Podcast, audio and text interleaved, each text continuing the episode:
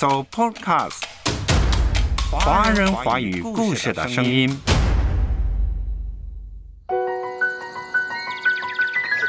植物啊，鸟雀啊，昆虫啊，儿童啊，全都快快乐乐，唯独人们，大人们，成年人们，却永不休止地欺骗自己和相互欺骗，折磨自己和相互折磨。俄国文学鼻祖列夫·托尔斯泰的代表作《复活》。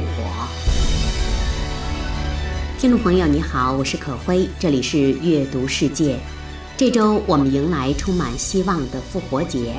今天我们特意共读跟复活节名字相同的《复活》，是长篇小说列夫·托尔斯泰的代表作之一。有评论家认为，这部作品是托尔斯泰创作的巅峰，是他一生思想和艺术的总结。阅读，开阔视野，豁达心胸。阅读，寻到来处，明白归途。在阅读中，看见不一样的世界，遇到更美好的自己。林可辉，阅读世界。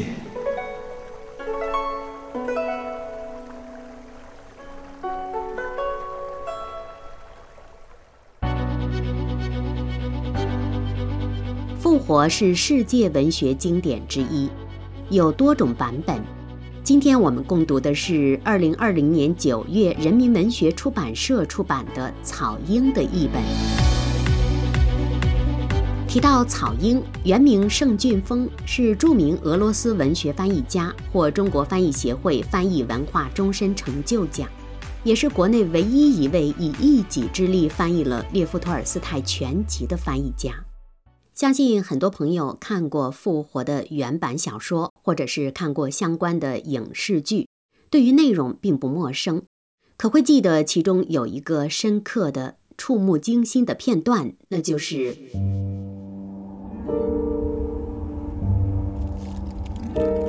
那一夜冰层开裂，大雾弥漫，尤其是那钩弯弯的弦月，直到天亮前才升起来。照着黑沉沉的可怕大地，这只黑眼睛似乎在瞧着他，又像没瞧着他，使他想起了当初那片黑沉沉的可怕大地。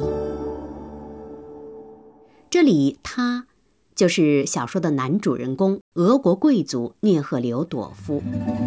这一天，涅赫留朵夫应邀出席一场审判。原以为只是单纯的一个娼妓毒杀了客人谋取钱财的谋杀案，却没料到眼前这个美丽的被告竟是十年前他一度纯真爱过的女子。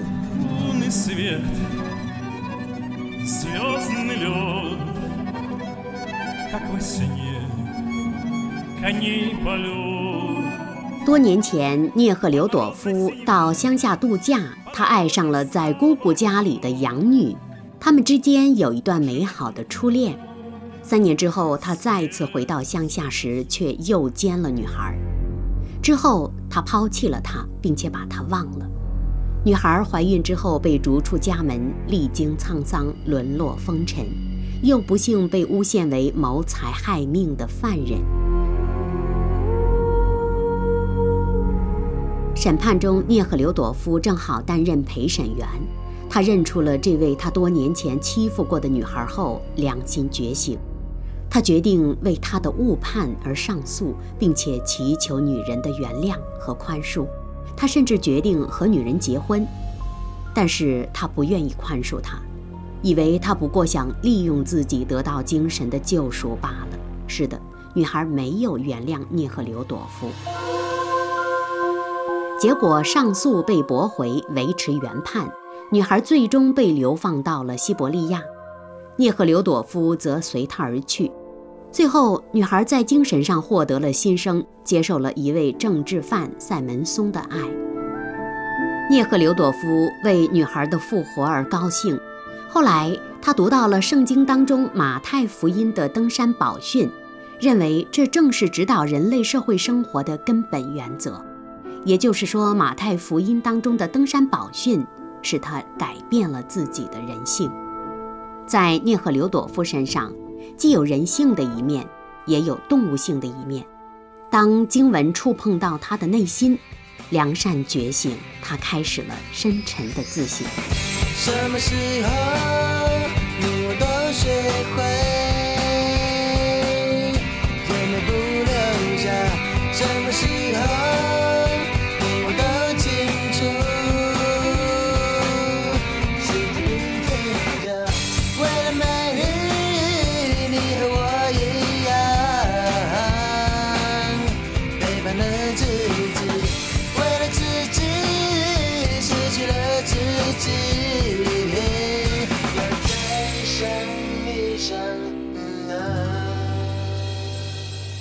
所以说，复活深层的意思讲的是人性或者灵性内省达到改变的过程。托尔斯泰所有的小说主人都很像他自己，有强烈的自省力，而把这种能力发挥到极致的，就是小说《复活》。托尔斯泰笔下的人物和他自己很像，总在孜孜不倦地观察、分析自己，对自己有永不厌倦的好奇。很像希腊神话中那位美少年奈西塞斯，临水自照变成一朵水仙花。不过，在复活当中，托尔斯泰不断地嘲讽和批判奈西塞斯式的坏的自恋。他不仅批判卡秋莎因为看到感到自己美而有的媚态，也让涅赫留朵夫批判自己那种为个人美德而陶醉的坏的感情。在复活小说中，聂赫留朵夫每隔一段时间就要清除灵魂垃圾，向上帝祷告，好让自己有能力行善。结果，他感到了善的全部威力，甚至流下泪水。托尔斯泰说：“这是好的泪水，又是坏的泪水。之所以是好的泪水，是因为在他心里有一个精神之我，在沉睡多年之后醒过来了。”他因此流下了欢喜的泪水，坏的泪水是他被自己的美德所感动，留下自怜自爱的泪水。托尔斯泰认为，只要是人，就有精神之我和兽性之我，必须得时刻反省自己，观察自己，永远不要放松。跟一般人一样，涅赫留朵夫也有精神之我和兽性之我。精神之我为自己所寻求的是对别人也幸福的那种幸福，另一个兽性之我所寻求的就是他自己的幸福，而且为此不惜牺牲世界上所有人的幸福。所以小说中，涅赫留朵夫多年后在法庭上认出了已经沦为风尘女子的马斯洛娃卡秋莎，她里头沉睡的精神之我开始觉醒。一开始，他试图压抑。告诉自己，这不过是生活中不愉快的一段小插曲，一切都会过去的。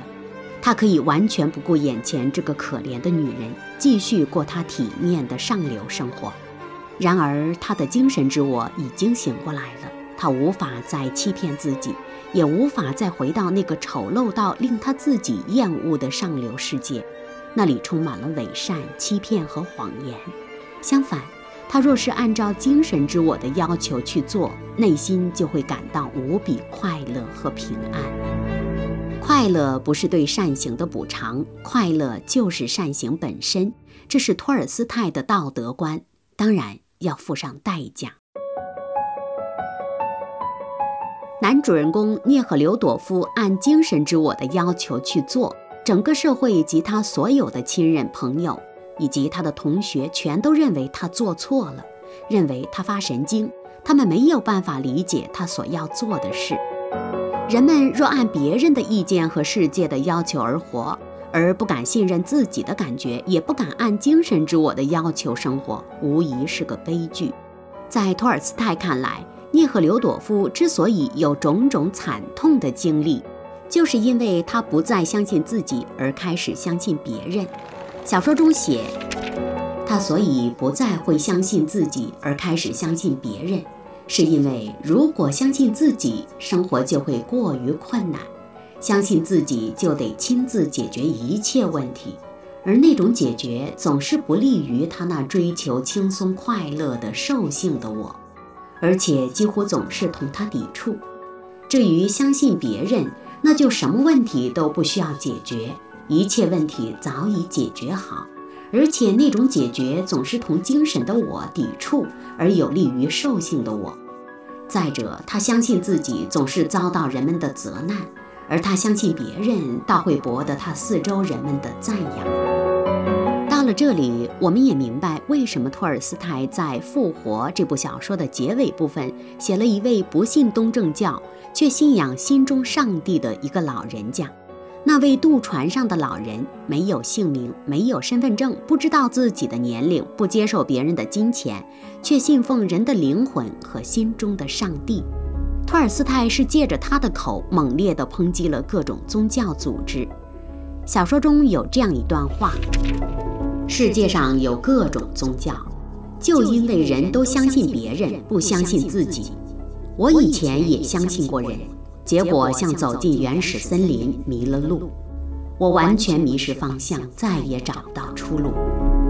有人信旧教，有人信新教，有人信安息会，有人信边身教，有人信教堂派，有人信非教堂派，有人信奥地利教派，有人信罗堪教，有人信阉割派。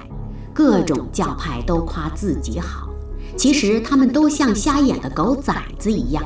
在地上乱爬着，信仰很多，可是灵魂只有一个。你有，我也有，他也有。大家只要相信自己的灵魂，就能同舟共济；只要人人保持本色，就能齐心协力。第一，要保持希望，在每天清晨太阳升起。不用太在意这一手的遗憾，用一片面包解决你的不安，别担心，没人经过你的未来，没人驻足你的现在。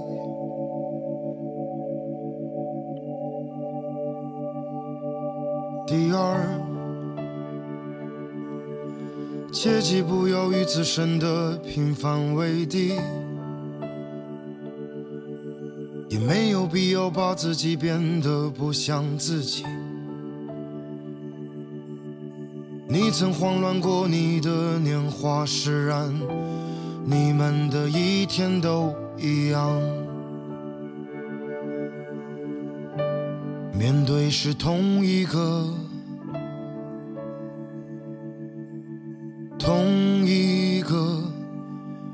太阳。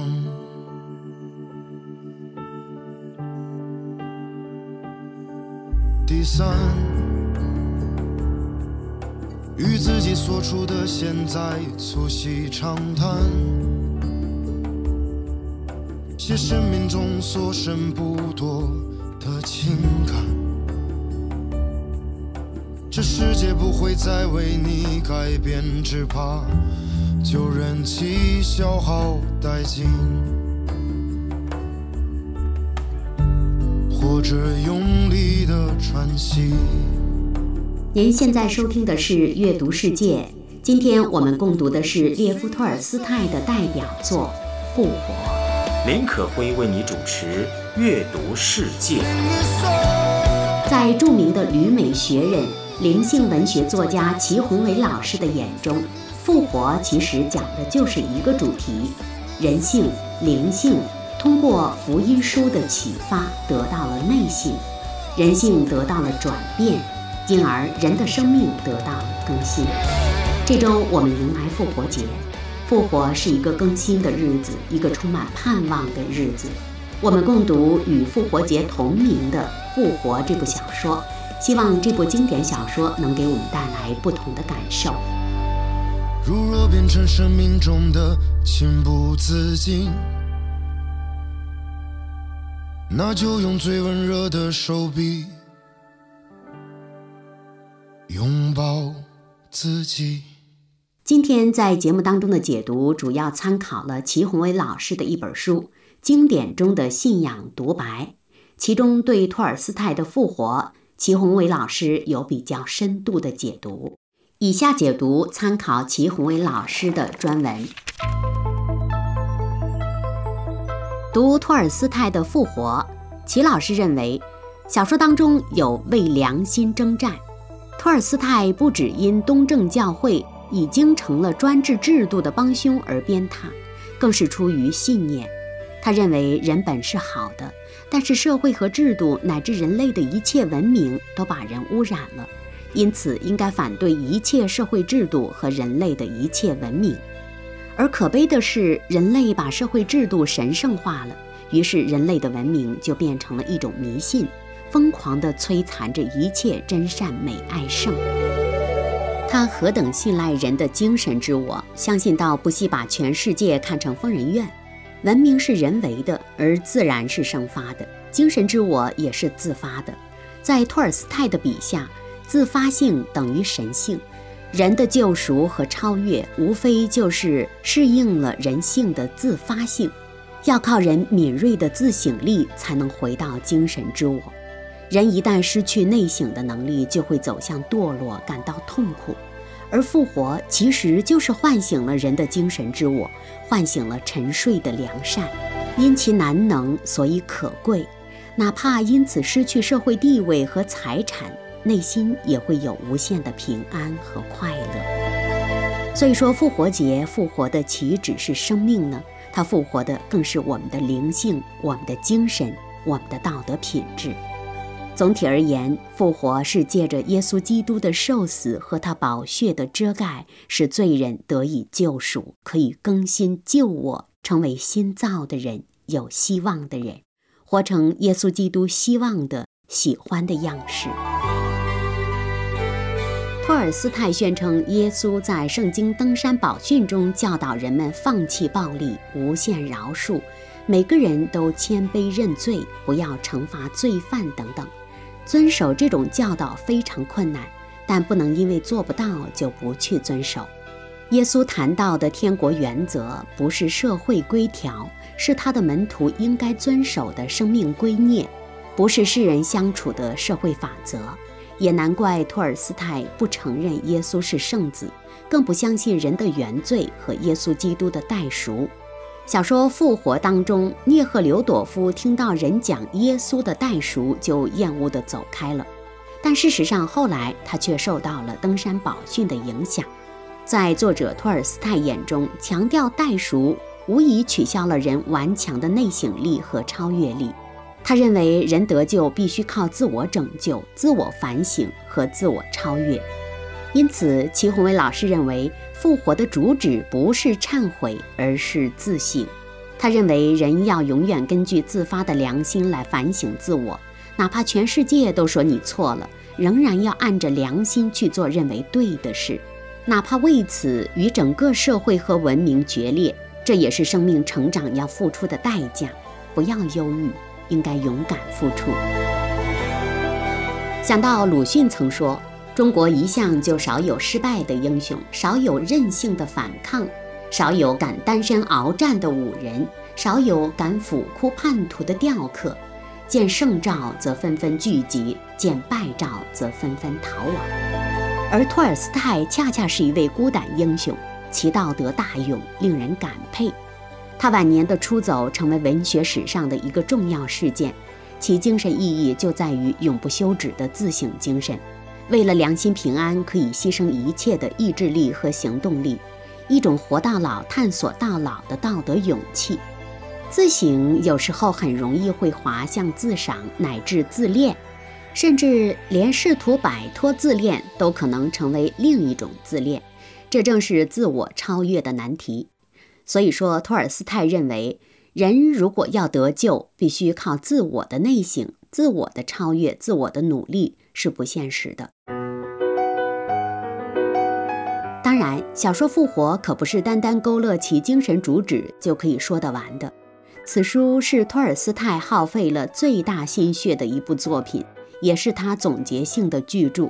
他用了十多年的时间，六亿起稿才完成此书。作家齐宏伟在经典中的信仰独白中就写道：“说自己隔几年就要重读《复活》一次。”每读一遍都有新的感动和乐趣，书里了不起的生命意识、率真的道德感情、朴素的艺术匠心、微妙的生活体验，都一再地吸引着他。我想，不仅吸引着齐宏伟老师，也吸引着许多喜欢《复活》这部作品的人，喜欢热爱思考、热爱精神追求的人。这样看来，经典阅读的乐趣就在其间了。阅读是心灵的旅行。无需排队买票，只要开卷就能畅游天南海北、古今中外。阅读的思想跨越万水千山，领悟生命的似锦繁华。走过万山千水，只求水一杯。欢迎做客阅读世界。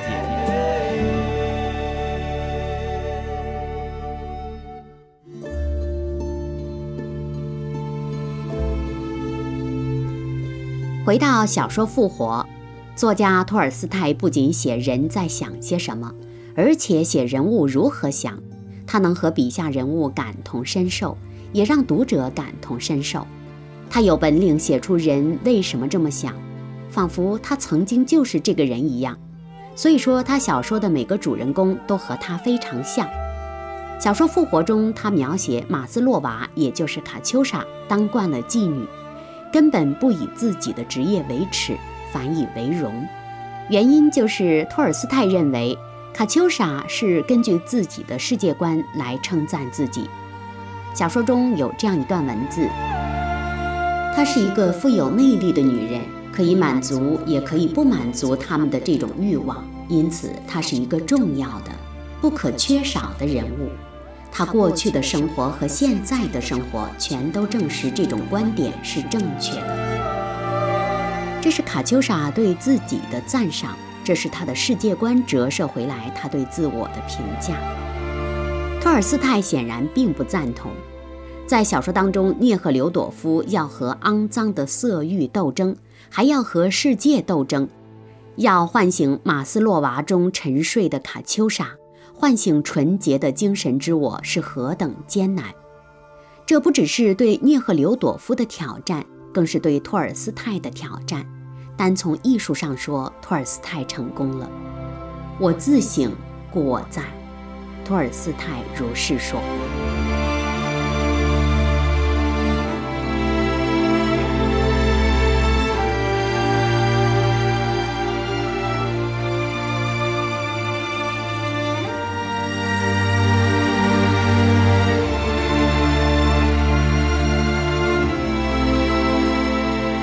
节期间，我们共读的是列夫·托尔斯泰的代表作长篇小说《复活》。林可辉为你主持《阅读世界》。小说太长，内容非常的深邃。今天我们跟随着齐宏伟老师在经典中的信仰独白，关于复活的解读，来走进《复活》这部小说。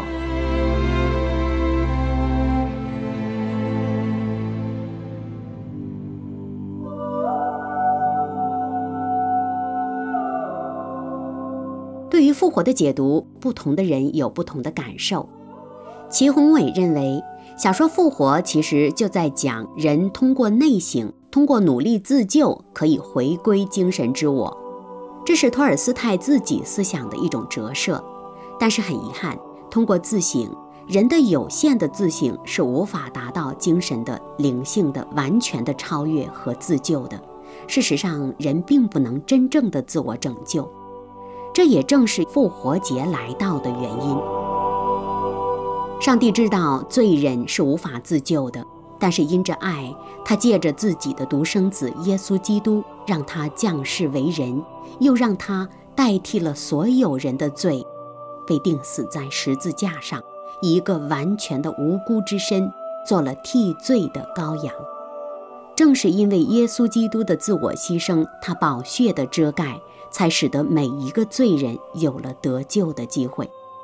耶稣基督降世为人，走上十字架，他的死亡和他的复活，正是告诉每一个罪人：当人无法自救的时候，也不要灰心，因为我们靠的不是自己。有限的人能做成什么呢？只有那无限的上帝才有真正的力量能翻转生命。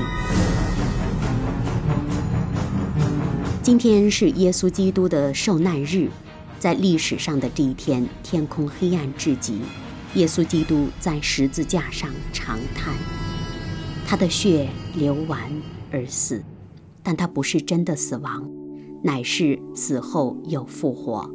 明天我们要迎来真正的复活日。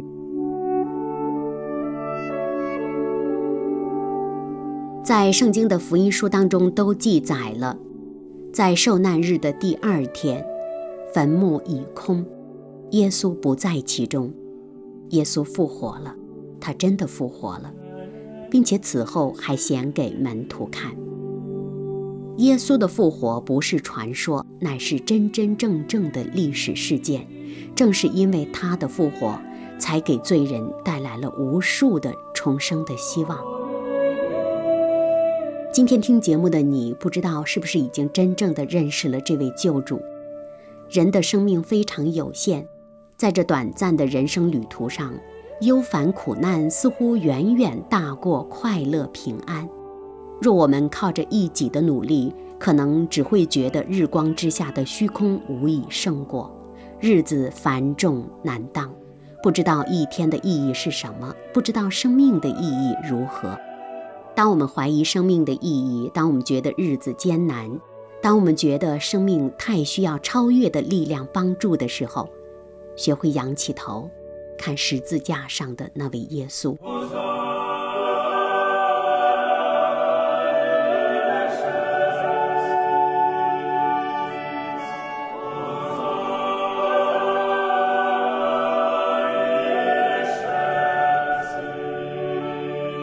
今天他被钉在十字架上，明天他将以复活之身走下十架，完成生命的重整。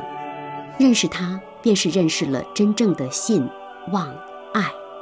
认识他，我们便找到了此生真正的意义和希望。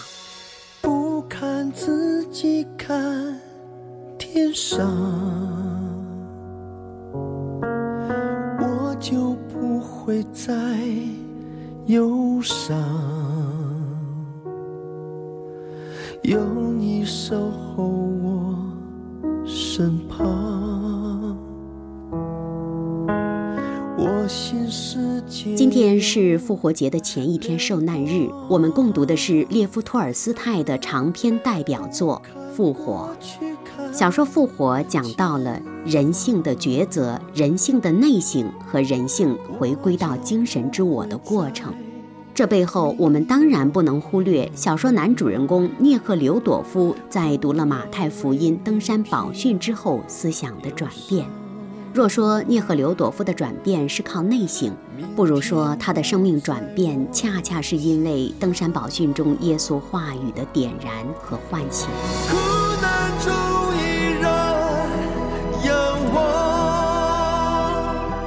愿今天我们都能认识耶稣的话，认识圣经，认识这位真正的救主。我是可辉，再会。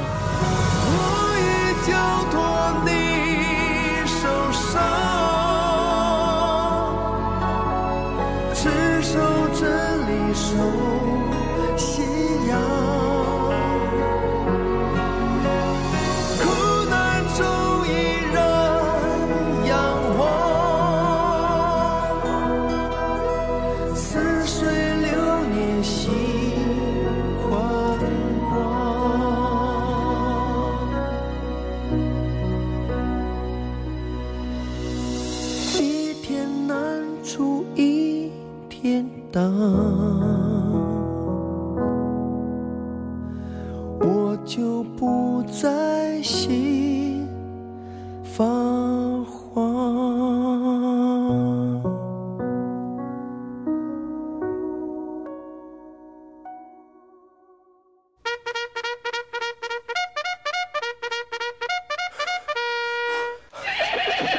Podcast，华人华语故事的声音。